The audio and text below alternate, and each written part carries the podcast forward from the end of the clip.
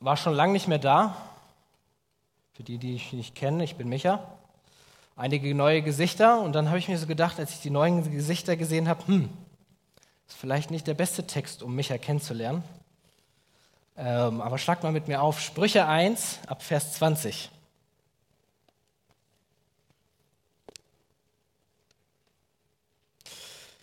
Ich beendige heute das Sprüchebuch. Wir sind ja immer teilweise hin und her geswitcht. Und ich fange wieder ganz vorne an irgendwie. Ähm, wie kommt das? Gut, der Herr hat es mir aufs Herz gelegt und ich bin dankbar, dass Andi es angenommen hat, weil ich denke mal, er wird sich den Text auch durchgelesen haben. Und es ist ein harter Text, ein ziemlich harter Text. Aber ähm, bleibt bis mir zum Ende. Okay? Ich möchte nochmal, bevor wir in Vers 20 anfangen, einmal kurz Vers 1 beschreiben. Dies sind die Sprüche Salomos, des Sohnes Davids, des Königs von Israel. Also ich glaube, es wird uns ziemlich deutlich, dass es von Salomo geschrieben wurde. Salomo selber hatte ungefähr 3000 Sprüche verfasst. Diesejenigen, die hier zu finden sind, also es ist ungefähr bis Kapitel 29, die wurden 200 Jahre später höchstwahrscheinlich zusammengesammelt und die besten sind hier drin. An wen sind sie geschrieben? Vers 4. Damit den Unverständigen Klugheit verliehen werde, den jungen Männern Erkenntnis und Besonnenheit. Junge Männer, auch junge Frauen, für die Jugend. Ja, das ist für einen Jugendgottesdienst gemacht. Und es ist, spricht gerade heute zu euch. Ganz besonders heute zu euch. Das zentrale Thema des Buches der Sprüche ist Weisheit. Es kommt 44 Mal vor. Es hat aber unterschiedliche Bedeutungen.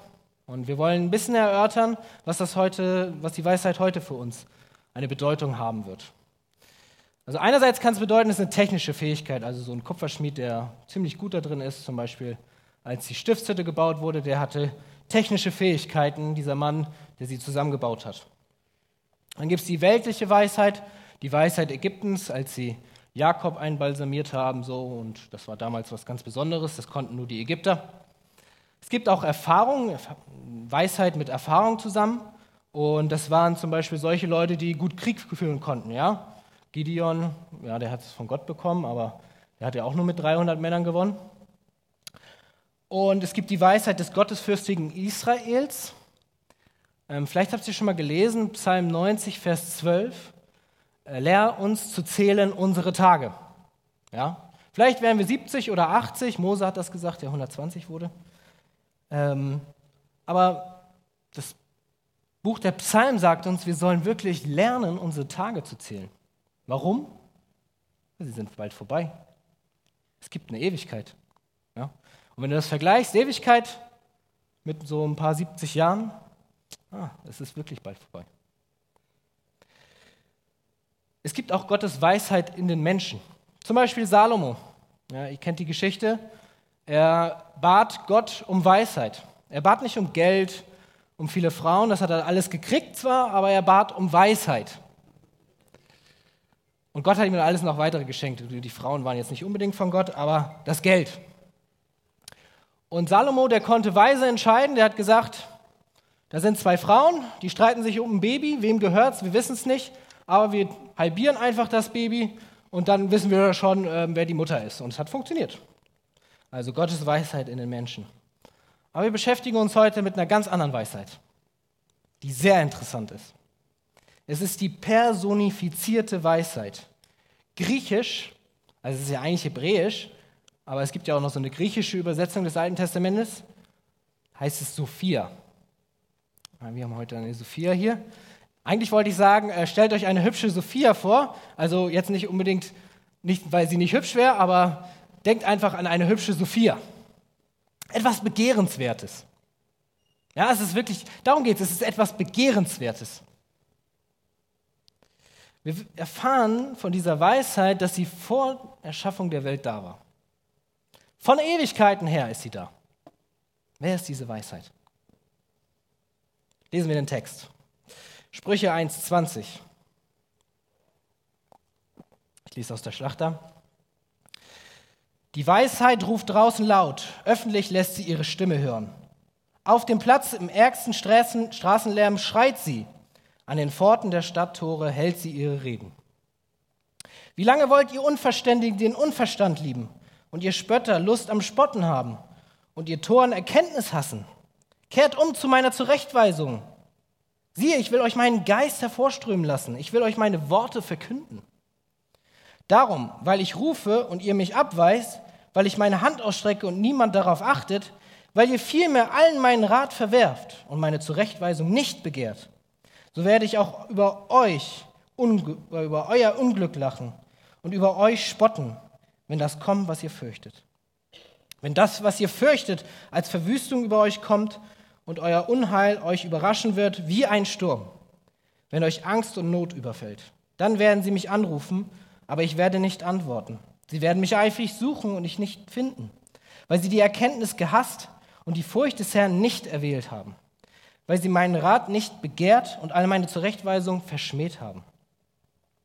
Darum sollen sie von der Frucht ihres eigenen Weges essen und von ihren eigenen Ratschlägen genug bekommen, denn die Abtrünnigkeit der Unverständigen bringt sie um und die Sorglosigkeit der Toren stürzt sie ins Verderben. Wer aber auf mich hört der wird sicher wohnen. Er kann ohne Sorge sein und muss kein Unheil fürchten. Der erste Teil habe ich mit der Überschrift betitelt, die Weisheit ruft zu uns. Vers 20, die Weisheit ruft draußen laut, öffentlich lässt sie ihre Stimme hören. Es ist diese personifizierte Weisheit. Sie wird als, im Deutschen macht, wird das nicht so klar, im Englischen ist es die ganze Zeit dieses she, ja, he, she, it, und es ist die ganze Zeit, she is proclaiming. Ja, das macht es deutlicher. In Deutschland, in Deutsch wird das nicht so deutlich, leider. Und wer ist diese Weisheit? 1. Korinther 1, 24. Denen aber, die berufen sind, sowohl Juden als auch Griechen, verkünden wir Christus.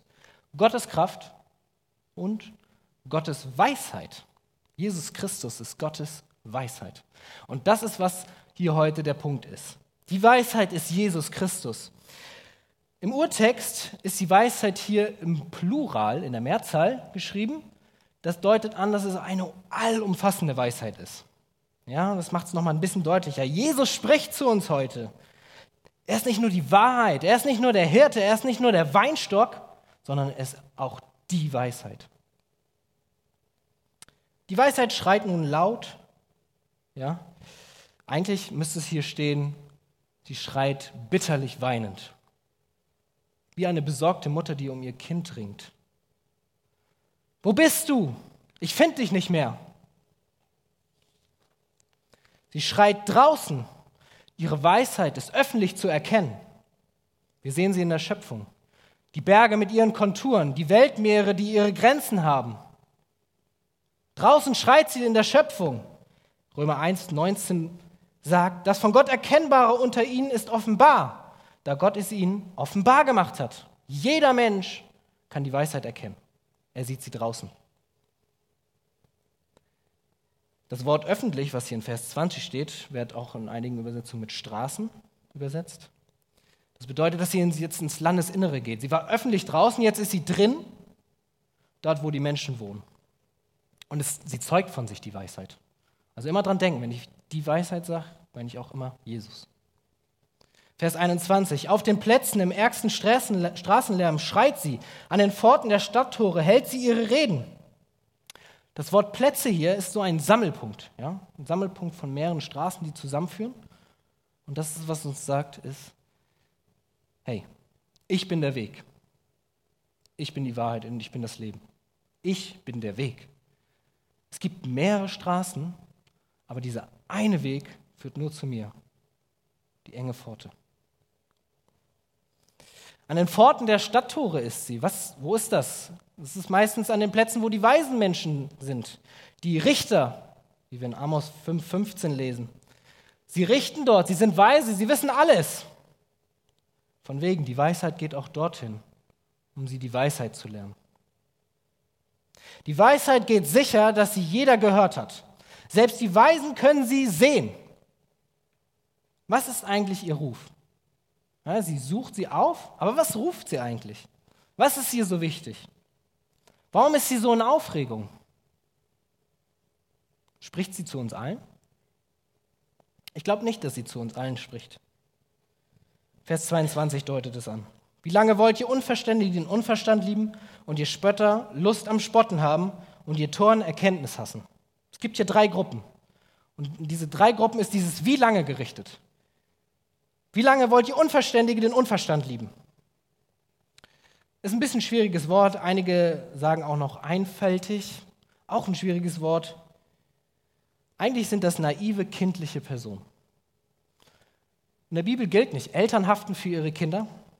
Nein, nein. Sprüche 14, 15 sagt, der Unverständige glaubt jedem Wort.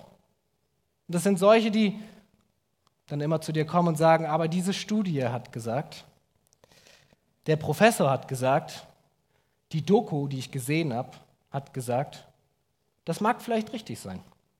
Aber wenn das gegen Gottes Wort ist, können wir mit Sicherheit sagen, es ist falsch. Erinnert mich immer wieder an diese Studie, die mal ganz populär war in der Welt oder auf der ganzen Welt, nicht nur auf der Zeitschriftwelt.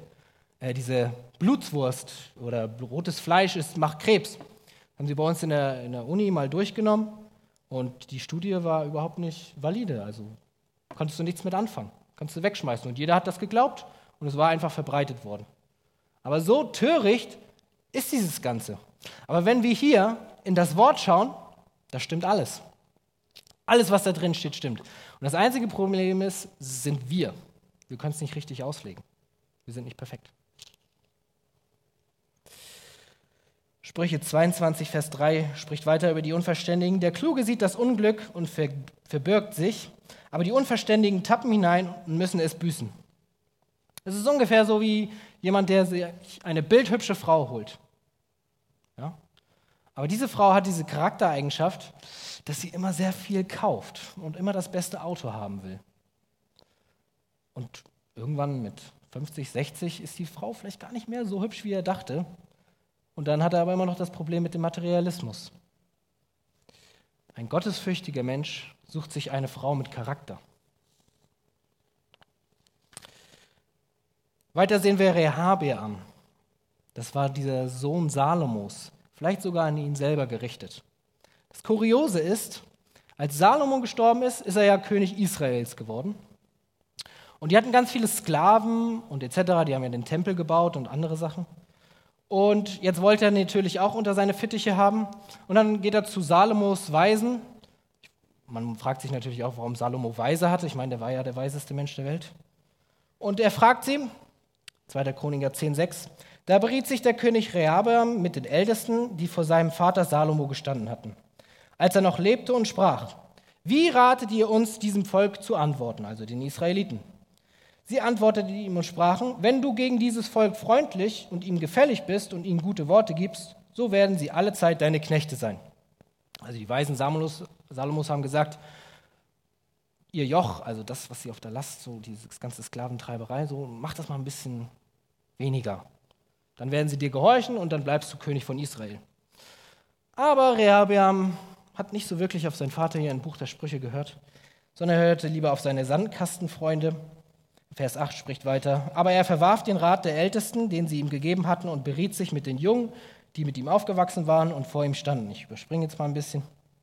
Und nun antworten sie so, er soll so sprechen zu den Leuten, mein kleiner Finger ist dicker als die Lenden meines Vaters, und nun, wenn mein Vater euch ein schweres Joch aufgeladen hat, so will ich euer Joch noch schwerer machen. Hat mein Vater euch mit Geißeln gezüchtigt, so will ich euch mit Skorpionen züchtigen. Er hat das große Problem war, ist, dass er nicht auf den Rat seines Vaters gehört hat.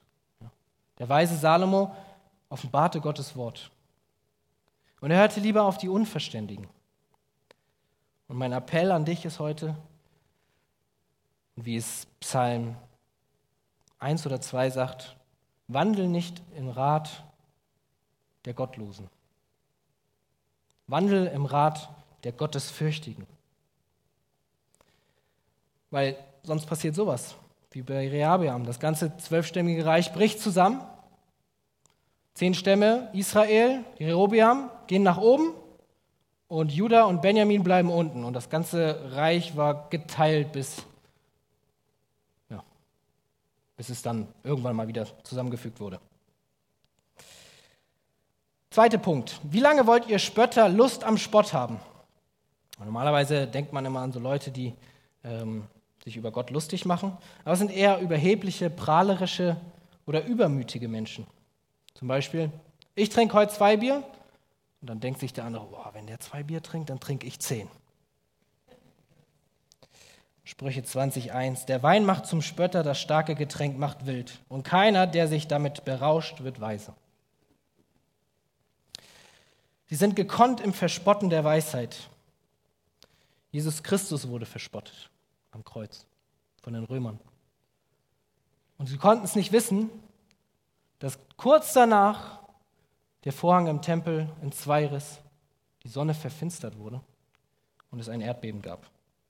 Und erst dann konnten sie erst erkennen, vielleicht weil es schon zu spät war bei ihnen, dass Jesus wirklich der Messias ist. Und dann haben wir noch die Toren. Wie lange wollt ihr Toren die Erkenntnis hassen? Das ist wahrscheinlich die schlimmste Gruppe von allen. Das sind hartnäckige Ungläubige, die uns häufig im Sprüchebuch begegnen. Vers 29 zeigt uns ein bisschen ihren Charakter. Die Erkenntnis gehasst und die die Furcht des Herrn nicht erwählt haben. Sie kennen die Erkenntnis, aber sagen, nein, damit will ich nichts zu tun haben. Sie wissen, wer Gott ist. Vielleicht wissen sie sogar, wer die Weisheit ist, also Jesus, und sagen, nein, damit will ich nichts zu tun haben. An diese drei Gruppen geht das heute hier. Und die Weisheit spricht ein letztes Mal in Vers 23, schaut rein. Kehrt um zu meiner Zurechtweisung. Siehe, ich will euch meinen Geist hervorströmen lassen. Ich will euch meine Worte verkünden. Das ist der Aufruf der Weisheit. Kehrt zurück zu meiner Zurechtweisung. Tut Buße, das ist der Ruf. Er fleht mit den Personen. Er will sie nicht sofort bestrafen, sofort der Tod. Nein, er ruft sie zur Buße auf. Er will, dass sie was tun. Gott hat das so häufig auch bei Israel getan, oder?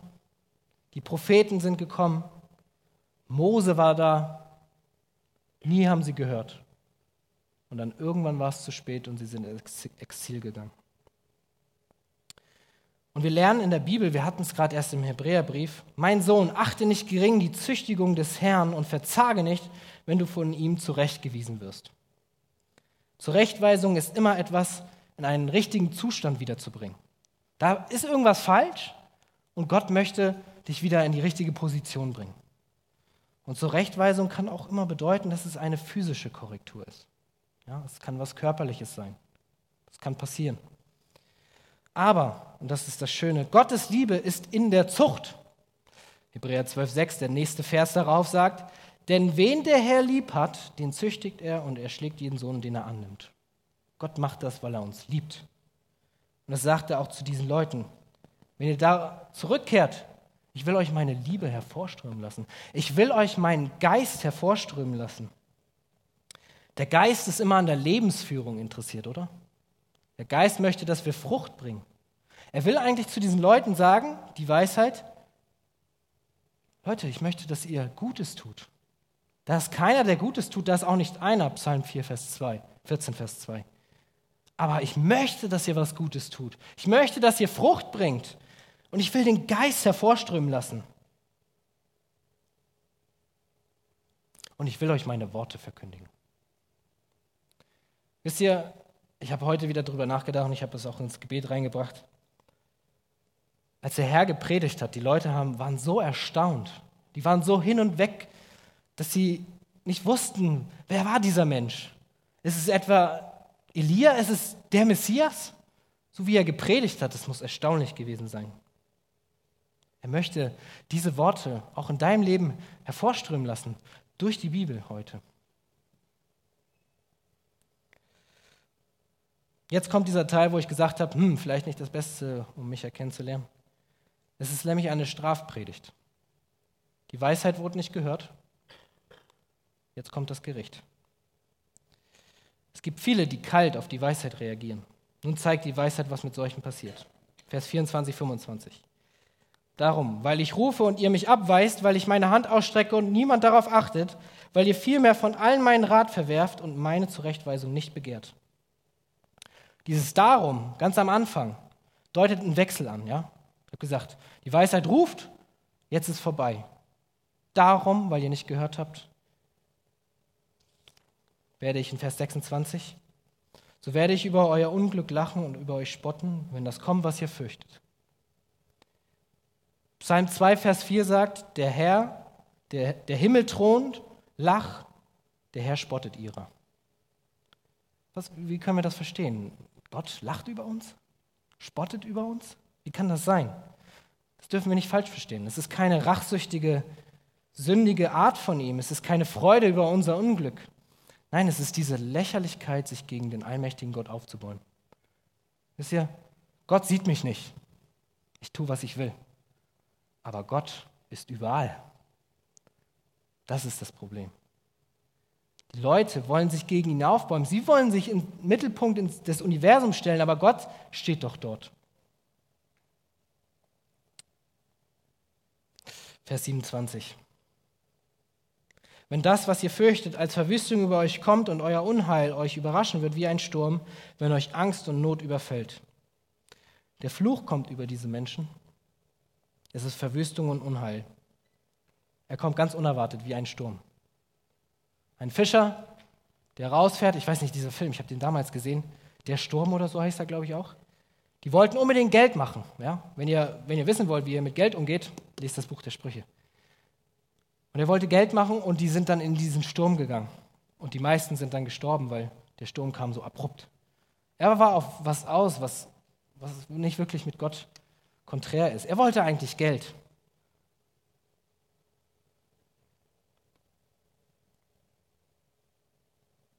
Dann werden sie mich rufen, in Vers 28. Aber ich werde nicht antworten, sie werden mich eifrig suchen und nicht finden. Kennt ihr diese Leute, die mal immer sagen, ja, also ich kann das noch später machen. Also Glaube zieht sich noch ein bisschen hinaus bei mir. Und selbst wenn, wenn das Flugzeug abstürzt, dann spreche ich halt ein Stoßgebet und dann, dann ist alles in Ordnung. Aber so funktioniert Gott nicht. Er kommt zu dir. Er kam zu dir, er, ruf laut, er rief laut und vielleicht wird er dir nicht antworten, wenn du dieses Stoßgebet tust im Flugzeug. Die Weisheit wird ihren Ruf nach Befreiung nicht beantworten. Es gibt viele Leute, die sagen dann, okay, schnell, schnell, ich will nur den Himmel. Christus ist gut, aber ich will nur eigentlich in den Himmel. Das nicht. Unser Fokus liegt auf Christus. Wir, wollen, wir sind nicht Leute, die sagen, okay, eigentlich will ich nur in den Himmel, weil ich die Hölle vermeiden möchte. Nee, unser Ziel ist Jesus Christus. Ja, wir wollen Gemeinschaft haben. Und die wir wissen, die mit Jesus sind, die können es nachvollziehen. Es ist eine Gemeinschaft, die Seelenfrieden gibt. Häufig habe ich auch das Gefühl, dass solche Leute es sind, die Gott dann auch noch suchen werden, wie es hier weiter steht in Vers 28. Sie werden mich eifrig suchen und nicht finden, dass sie in diese Gemeinden gehen, wo wirklich Gottes Wort absolut nicht mehr verkündigt wird. Und das ist wirklich Gottes Gericht über die Menschen. Und es ist ein hartes Gericht. Vers 29 bis 32, wir schreiten voran weil sie die Erkenntnis gehasst und die Furcht des Herrn nicht erwählt haben, weil sie meinen Rat nicht begehrt und all meine Zurechtweisung verschmäht haben. Darum sollen sie von der Furcht ihres eigenen Weges essen und von ihren eigenen Ratschlägen genug bekommen. Denn die Abtrünnigkeit der Unverständigen bringt sie um und die Sorglosigkeit der Toren stürzt sie ins Verderben. Sie erkennen die Weisheit, sie erwählen sie nicht. Sie verwerfen den Rat, um umzukehren und schmähen die Zurechtweisung. Sie essen die Frucht ihres Weges. Die Weisheit, der Weisheit trifft keine Schuld. Sie warnte vor den schlechten Auswirkungen der Sünde. Und das ist auch, was das Buch der Sprüche sagt. Deine Sünde hat Konsequenzen. Und selbst die, die nicht mit Gott sind, die werden auch Konsequenzen haben. Und das Interessante ist, im Buch der Prediger steht es gleich wieder andersrum, wo dann gesagt wird, warum geht es den Gottlosen denn immer so gut? Das stimmt, manchmal geht es denen ziemlich gut. Aber Sprüche macht uns klar, irgendwann kommt dieses Unheil. Wer Böses für Gutes vergilt, von dessen Haus wird das Böse nicht weichen. Sprüche 17, 13. In Vers 32 steht, und die Sorglosigkeit der Toren stürzt sie ins Verderben. Schlag mal mit mir auf Offenbarung. Vers, äh, Kapitel 20.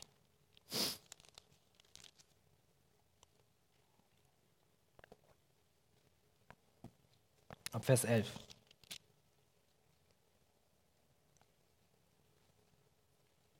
Das Verderben, das Wort Verderben,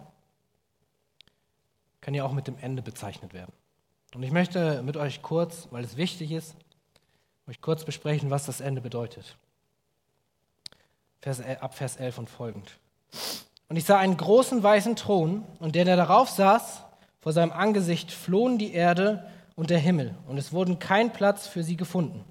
Und ich sah die Toten, kleine und große, vor Gott stehen, und es wurden Bücher geöffnet, und ein anderes Buch wurde geöffnet, das ist das Buch des Lebens. Und die Toten wurden gerichtet gemäß ihren Werken, entsprechend dem, was in den Büchern geschrieben stand.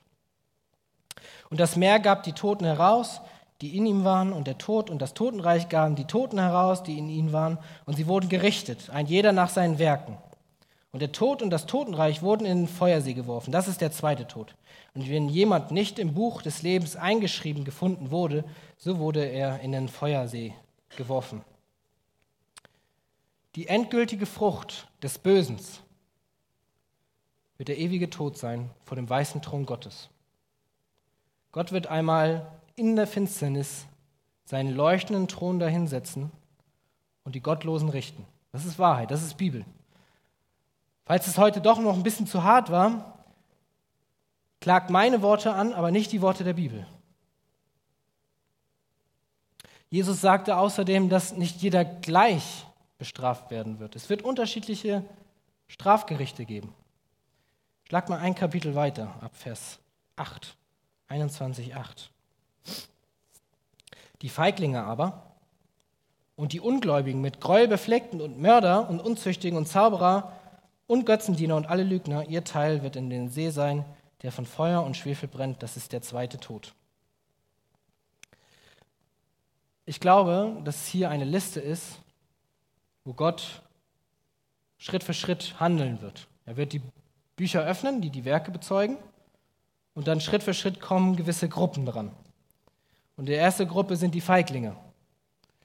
Sind es jetzt solche, die das Mädchen neben sich nicht angesprochen haben und sich nicht getraut haben? Nein, ganz gewiss nicht.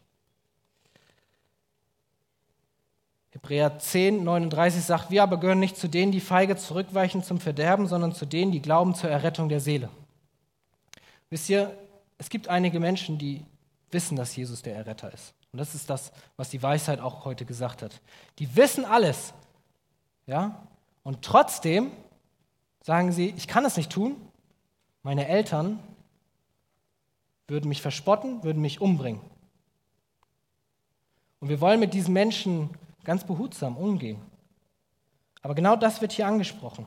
Und die Ungläubigen, die nicht Jesus vertrauen, die mit Gräuel befleckten, die Perversitäten verüben, die Mörder, Unzüchtige, alles außer, jeder Sex außerhalb der Ehe, die Zauberer, dafür ist das griechische Wort des Pharmakos, das spricht auch ganz besonders solche Leute an, die Chemie mit Chemie vermischen und dann rauchen. Götzendiener, die Smartphone-User, na, kleiner Spaß. Ich habe auch ein Smartphone. Die Lügner, die beständig in der Lüge sind. Und mein Appell an dich ist, wenn du dich angesprochen fühlst, heute, wenn ihr seine Stimme hört, so verstockt eure Herzen nicht.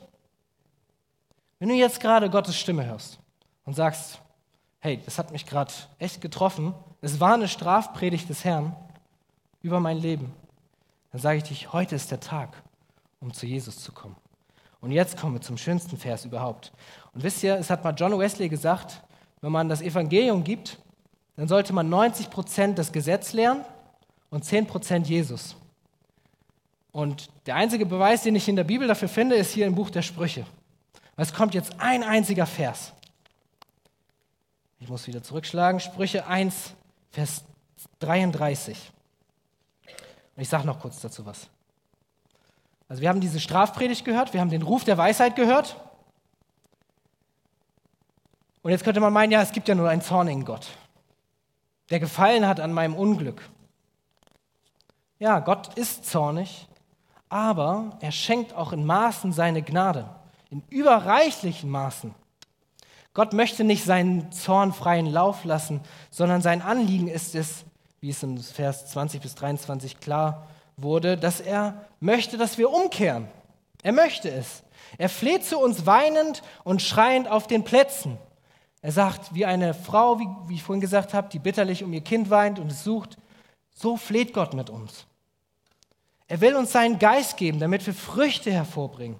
Ein Kommentator beschreibt es sehr treffend. Das Ziel der Weisheit besteht nicht darin, dem Schrecken den Weg zu bahnen, sondern sie will die Sicherheit des Lebens gewähren. Wie fange ich denn da heute mit an? Sprüche 9. Sprüche 9, Vers 10. Wie fange ich damit heute an? Wie fange ich mit der Weisheit an? Wie erlange ich sie zuerst? Die Furcht des Herrn ist der Anfang der Weisheit. Jetzt schon wieder Furcht, Micha? Hatten wir nicht gerade schon die Strafpredigt? Nein, das ist nicht das, was hier gemeint ist. Es ist die Anerkennung Gottes. Sein heiliger Charakter. Wir erkennen es an, dass Gott Gebote gebracht hat und wir sie ehren, diese Gebote. Wir lehnen seine Zurechtweisung nicht ab. Das ist die Ehrfurcht des Herrn. Und Jesus, der die personifizierte Weisheit ist, sagt, dass er alles vollbracht hat. Deswegen kam er überhaupt über in diese Welt, damit unsere Beziehung zu Gott wiederhergestellt wird. Er will dir die ganze Sicherheit des Lebens geben. Er möchte nicht, dass irgendjemand vergeht. Er macht sein Angebot sogar ganz persönlich heute. Er ging an die Straßen, er ging öffentlich an die Plätze oder wo auch immer. Er geht überall hin, um zu hören, wer auf sein Wort hört. Vers 33 ist es so ein schöner Vers. Wer aber auf mich hört, wird sicher wohnen und wird ruhig sein vor des Unglücks Schrecken. Ich habe gesagt, dass das böse Handeln Konsequenzen haben wird. Aber das könnt ihr alles vergessen. Könnt ihr alles wegwerfen, wenn ihr Jesus habt. Er sagt, ihr könnt ruhig sein. Euch trifft kein Unglück, euch trifft kein Schrecken. Seid ruhig. Und das Schönste ist, Kolosser 1,20, und durch ihn alles mit sich selbst zu versöhnen, indem er Frieden machte durch sein Blut seines Kreuzes. Durch ihn, sowohl was auf Erden als auch was im Himmel ist. Er brachte Frieden. Ist das nicht schön? Ist das nicht toll? Kein Unheil. Gott möchte für uns Frieden. Er verspricht, dass er uns all dem ersparen wird. Sein Blut, das für unsere Schuld zahlte, müssen wir nur annehmen. Wir müssen nur umkehren. Wir müssen nur glauben. Mehr nicht. Er möchte uns das alles geben. Da wir nun aus Glauben gerechtfertigt sind, so haben wir Frieden mit Gott durch unseren Herrn Jesus Christus. Ich hatte Zeit in meinem Leben, wo ich unglaubliche Angst vor Gott hatte. Einige können sich an die Zeit erinnern, die haben sie miterlebt. Ich hatte Angst, Sachen auszusprechen und hatte gedacht, ich komme in die Hölle, wenn ich irgendwas Falsches sage. Bernd kann sich bestimmt erinnern. Und wisst ihr, diese Angst will uns der Herr nehmen. Er will uns Frieden geben. Jedem möchte er Frieden geben. Du musst es einfach nur annehmen. All dieses böse Unheil, das ist nicht für dich, wenn du Jesus annimmst. Wer heute Gott anklagt, dass er ein böser Gott ist, der das Unheil möchte, begeht einen schwerwiegenden Fehler. Gott will Frieden. Er bietet es dir heute an. Durch das Blut seines Sohnes ist alles getilgt. Frieden herrscht in unserem Herzen, nichts kann schaden. Die Liebe Gottes wird in uns regieren. Und ich wollte noch was zur Sache mit Annika sagen. Da ist mir was hochgekommen und das hatte ich auch schon im Hauskreis mal angesprochen bei uns. Es wird Zeiten in unserem Leben geben als Christen, wo auch ziemlich viel Unheil aus unserer Sicht geschehen wird. Und diese Frage, warum, wurde heute gut, gut erklärt, die macht uns kaputt. Ja? Geschichte von Hiob kennt ihr. Und er klagt Gott an, bist du eigentlich gerecht? Was machst du da mit mir? Ich habe meine, hab meine Frau hat er nicht verloren, aber er hat seine Kinder verloren. Er hat sein ganzes Hab und Gut verloren. Ja? Und dann sagt er, was ist los mit dir? Und rechtfertige dich Gott. Und dann ab Kapitel 38 kommt wirklich Gott. Uh. Und er rechtfertigt sich. Und wisst ihr, was er sagt? Wisst ihr, welche Begründung er gibt, warum das alles passiert ist? Er sagt, schau dir doch mal meine Schöpfung an. Schau dir doch mal den Behemoth und Leviathan an. Das sind zwei Tiere, ziemlich groß, so ein Argentinosaurus mit diesen langen Schwänzen oder so. Ja, schau dir die doch mal an. Und das ist Gottes Erklärung dafür, warum Hiob leidet. Hä? Wir können es nicht herausfinden, warum manchmal sowas passiert. Ja? Das Warum macht uns kaputt. Aber schau dir Gottes Schöpfung an. Er hat alles so wunderbar gemacht. Und nicht nur das, er hat sogar seinen, er hat seinen Frieden gebracht. Deswegen kam Jesus überhaupt. Wirst du persönlich heute, wenn du es noch nicht getan hast, seinen Frieden annehmen? Amen.